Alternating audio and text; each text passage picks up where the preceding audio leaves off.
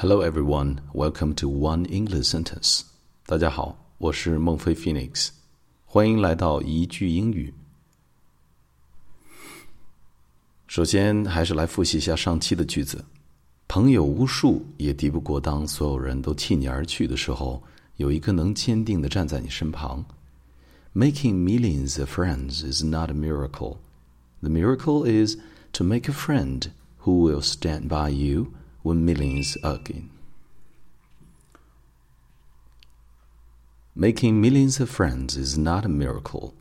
The miracle is to make a friend who will stand by you when millions are against you. OK，再来一遍。Making millions of friends is not a miracle. The miracle is to make a friend who will stand by you when millions are against you.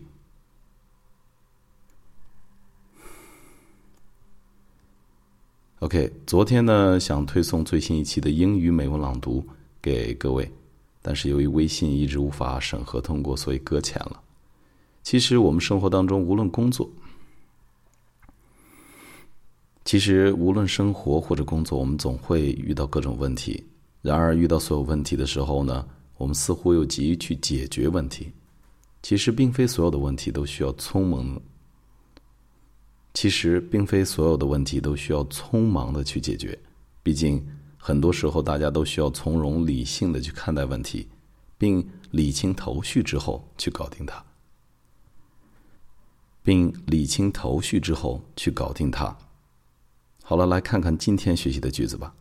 生活就应该享受美好的时刻，切莫执着于不好的瞬间。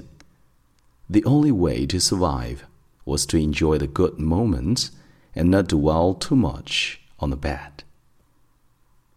The only way to survive was to enjoy the good moments and not dwell too much on the bad.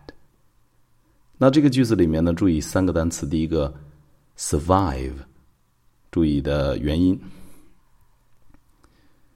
survive。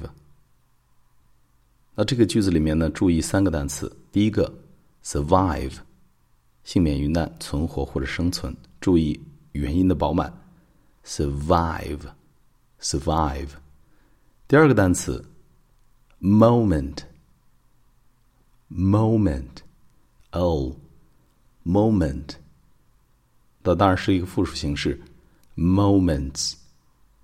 第三个单词，停留、居住，d，well，dwell。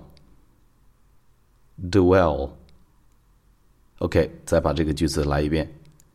The only way to survive was to enjoy the good moments and not dwell too much on the bad. One more time, 再来一遍。The only way to survive was to enjoy the good moments and not dwell too much on the bad. 最后一遍。 the only way to survive was to enjoy the good moments and not dwell too much on the bad. 最后一遍，The only way to survive was to enjoy the good moments and not dwell too much on the bad.